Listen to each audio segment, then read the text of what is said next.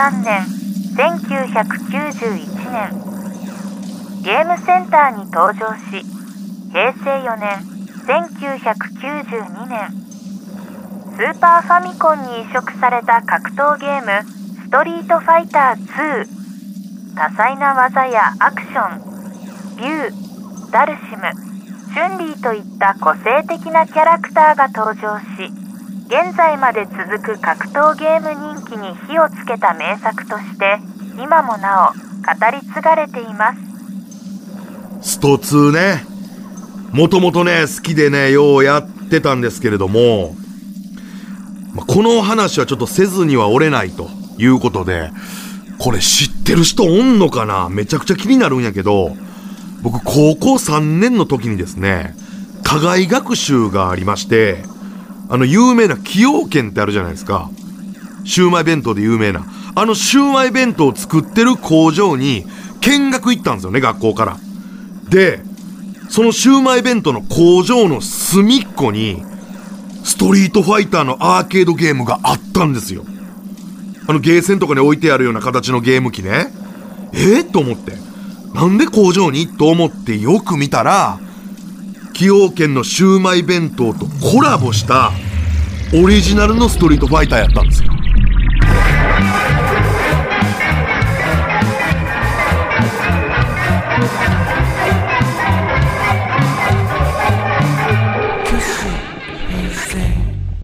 崎陽軒の社長がなんかストリートファイター大好きやったと。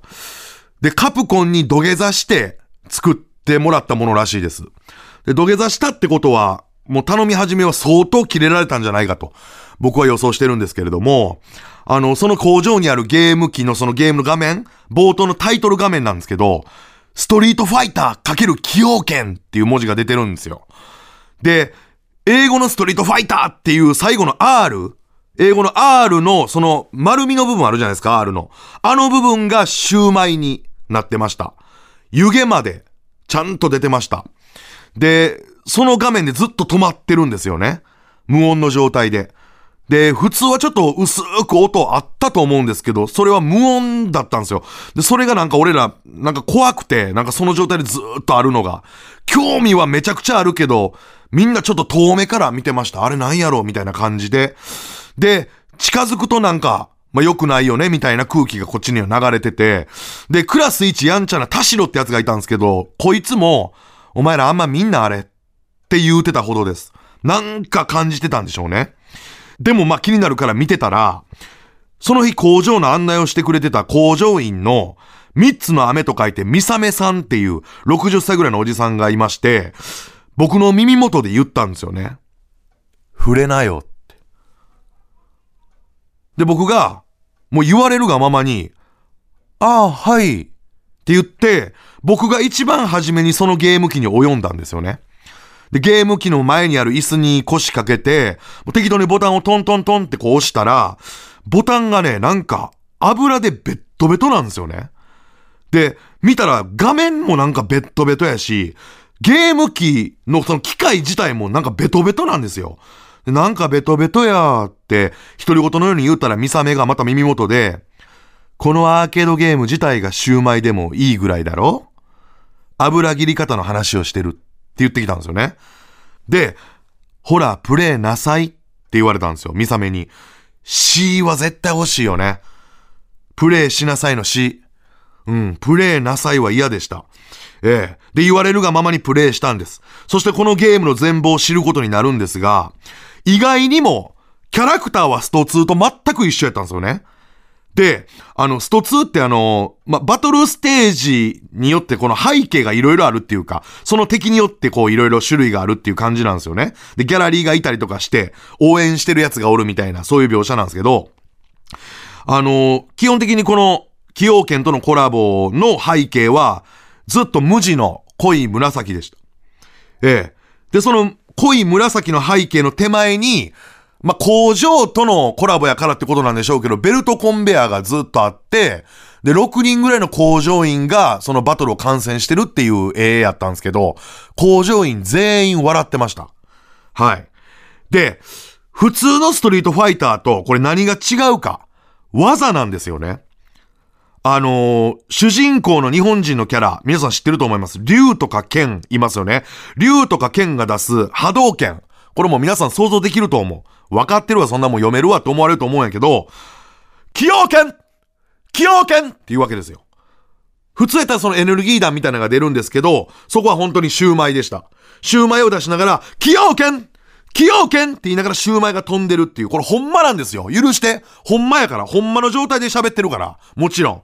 崎陽拳って言われて、その崎陽拳によって相手がやられた時に普通やったら、うわ、うわ、かって言うじゃないですか。それが、崎陽拳って言って崎陽拳でやられた時の敵の倒され方が、崎陽拳シューマイ麺やけど、シューマイ麺やけど、シューマイ麺やけど、って言って。で、you win. あの、崎陽拳ってやられて、シューマイ飛ばされた時に、シューマイ麺やけどって言いながら死んでいく。そんな感じでした。あとあの、昇竜拳が、あの、まあ、昇竜拳と動きは一緒なんですけども、あの、醤油がッと豪快に飛び散るっていう描写があって、黒い醤油がバーってやった瞬間に飛び散るんですけど、醤油つけろ醤油つけろっていう。ほんまなんやって。ほんまやから言ってるから。醤油つけろって言われて、その昇竜拳みたいな感じで醤油つけろって言われて、その醤油つけろでやられた敵は、わかっとるわわかっとるわわかっとるわ言うて死にました。あとあの、竜巻旋風脚ってあるんですけど、あれは、タケノコ全部いけタケノコ全部あの、シューマイ弁当なんかにタケノコいっぱい入ってるんですけども、あのタケノコもなかなか美味しいんですけれども、タケノコ全部いけタケノコ全部いけと、その残しがちというかね、あれ量多いから、タケノコ多いからちょっとしんどくなる節もあるんです。けれども、あの、タケノコ全部いけそれをやられて死んだ敵は、言わんでも好きやちゅうねん。言わんでも好きやちゅうねん。言わんでも好きやちゅうねん。っていう感じで死んでいきましたね。えー、まあ、竜と剣はこんな感じかな。で、ガイル。ね。ガイルが、ソニックブーム。ソニックブームってあるんですけど、これが、お肉も、お肉も、あのー、お肉も入ってるんですよ。で、このお肉もでやられた敵は、唐揚げあるか唐揚げあるか唐揚げあるかあの、唐揚げあるんです。そのシウマイ弁当の中に唐揚げも入ってるから、それ唯一のお肉と言えるべきものなんですけど、えーそれで死んだ敵は唐揚げもあるか唐揚げもあるか言って死んでいきます。で、このね、サガット。サガットのですね、もう有名な技ですよね。タイガーアッパーカット。タイガーアッパーカットってあるんですけど、大概あったかい。大概あったかい。で、それで死んだ敵は、そんなことない。そんなこと、そんなことない。あの、そんなことないんです。大概あったかくはないんですよ。冷めた状態で大概あの、崎陽軒のシュウマイ弁当って食べますからね。ええで、あと、チュンリーね。中国のあの、可愛らしい女の子、チュンリー。スピニングバードキックっていうのがあったんですけど、これは、好きにバーッと食う。うん。あの、好きにバーッと食うっていうことでした。好きにバーッと食う。で、その子の好きにバーッと食うで殺されたやつは、よく噛むんやぞよく噛むんやぞよく噛むんやぞ好きにバーッと食ってもいいけれども、よく噛むんやぞってお母ちゃんでした。お母ちゃんのセリフで死んでいくという 感じでしたね。はい。あとはね、あの、バルログっていうね、あの、長い爪と仮面をつけてるね、あの、モデル体型のやつがおるんですけれども、こいつがね、なんか、金網に登るんですよね。で、そのバルログの時だけ金網あるわけですよ。ええ金網でベルトコンベアそんなに見えへん状態になってます。バルログステージだけ。ただ背景は紫やけどね。で、紫の前にベルトコンベアがあって、その前に金網があると想像してくださいね。で、金網に登って、そっからこう飛んでくる技があるんですよ。バルログの、ひょーっていう、言いながら飛んでくるってのがあるんですけど、それが、キヨーって言って、キヨーっていうわけですよ。ほんで、それ、それでやられた敵が、ケーンケンケンだから、キヨーケンケンケンキヨーケン二人で織りなすバージョンもあるんですよ。二人で崎陽軒って言うっていう。で、キヨーケンケンケンって言って死んだ時に、あのベルトコンベアの影から、あのキャラクターのケンがちょっとだけ顔を覗かせるっていう描写もありました。お前を呼んでないと。お前は呼んでないと。なんで崎陽軒バージョンのストリートファイターやのに、お前を呼んだんやと思ったんやっていう風に思わせることもありました。はい。そういう違いがあるんですね。で、あのーちょっと一個ね、えって思ったんですけど、あの、ちょ、ボーナスステージってあるんですよ、普通スト2って。あの、車にこう攻撃して、車が置いてあるんですけど、それに攻撃して、どれだけ車を壊せたかでポイントもらうっていう。で、もちろんその、自分が選んだ主人公がもちろんそのボーナスステージもやって、ポイントをもらうっていうのが普通なんですけど、あの、その、崎陽軒バージョンは、その、見たことない顔がシューマイの、なんか全身白い、白いマントつけたやつがいまして、で、あの、無駄にスタイルだけいいんですけれども、そのシューマイのキャラクター、で、まあ、その時俺初めてクロックス見ました。はい。クロックスを履いてました。その時俺初見でした、クロックス。あ、こんな履物あるんやって、それで思ったんですけれども、その、シューマイのキャラクターがシューマイ弁当に攻撃するんですよ。大きなシューマイ弁当に。攻撃して、で、攻撃をするたびに、なぜかあの、シューマイ弁当の中のいろんな卵焼きとか、唐揚げとかが攻撃するたびに全部シューマイに変わっていくっていう。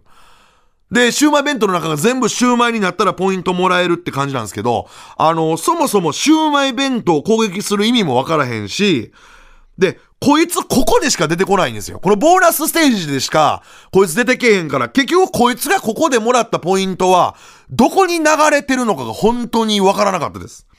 はい。まあ、そんな崎陽軒とのコラボのストリートファイターをまあ、みんなカールガールやって30分くらい経った時に、パッとその工場員の見覚め見たら、あの、歩幅前進で工場を後にしようとしてたんですよね。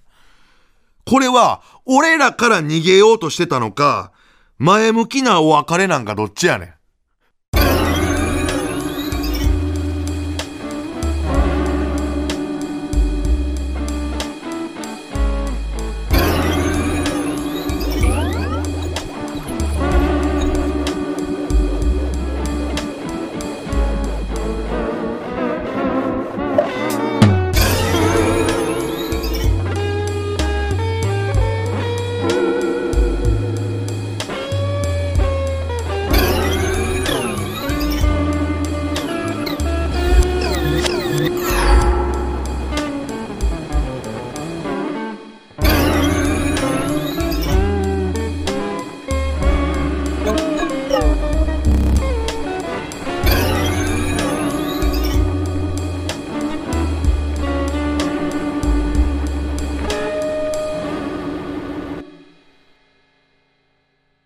塚越健治です。